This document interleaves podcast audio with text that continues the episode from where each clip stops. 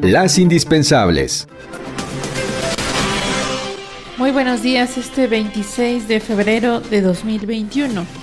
El presidente de la Comisión de Vigilancia de la Cámara de Diputados, Mario Alberto Rodríguez, informó que el próximo lunes primero de marzo al mediodía comparecerá el titular de la Auditoría Superior de la Federación, David Colmenares, junto con los auditores especiales de este órgano autónomo, para conocer y ampliar información de los informes individuales de la cuenta pública 2019 que entregaron a San Lázaro. Mario Alberto Rodríguez adelantó que todos los integrantes de la Comisión de Vigilancia de la Auditoría acordaron solicitarle a la Unidad de Evaluación y Control, que es el órgano interno de control de la propia auditoría, una investigación al auditor especial Agustín Casos Rafael por su desempeño en la fiscalización que hizo en el informe del nuevo Aeropuerto Internacional de México.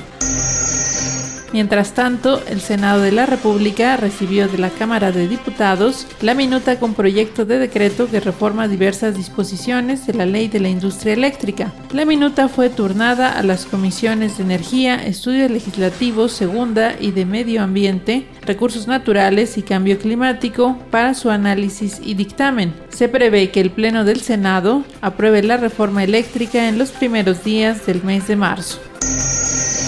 Ayer en Ecatepec, Estado de México, inició desde muy temprano el cuarto día de vacunación en el Deportivo Las Américas. Sin embargo, como ocurrió en días pasados, los familiares de adultos mayores se formaron desde la noche previa para ser los primeros en ingresar a vacunarse. Según la parte oficial local, luego del caos, la desorganización, las protestas y las largas filas durante la vacunación, apenas ayer comenzaron a funcionar las 10 sedes destinadas por la autoridad federal para evitar Un avance informativo de Agencia Central de Noticias.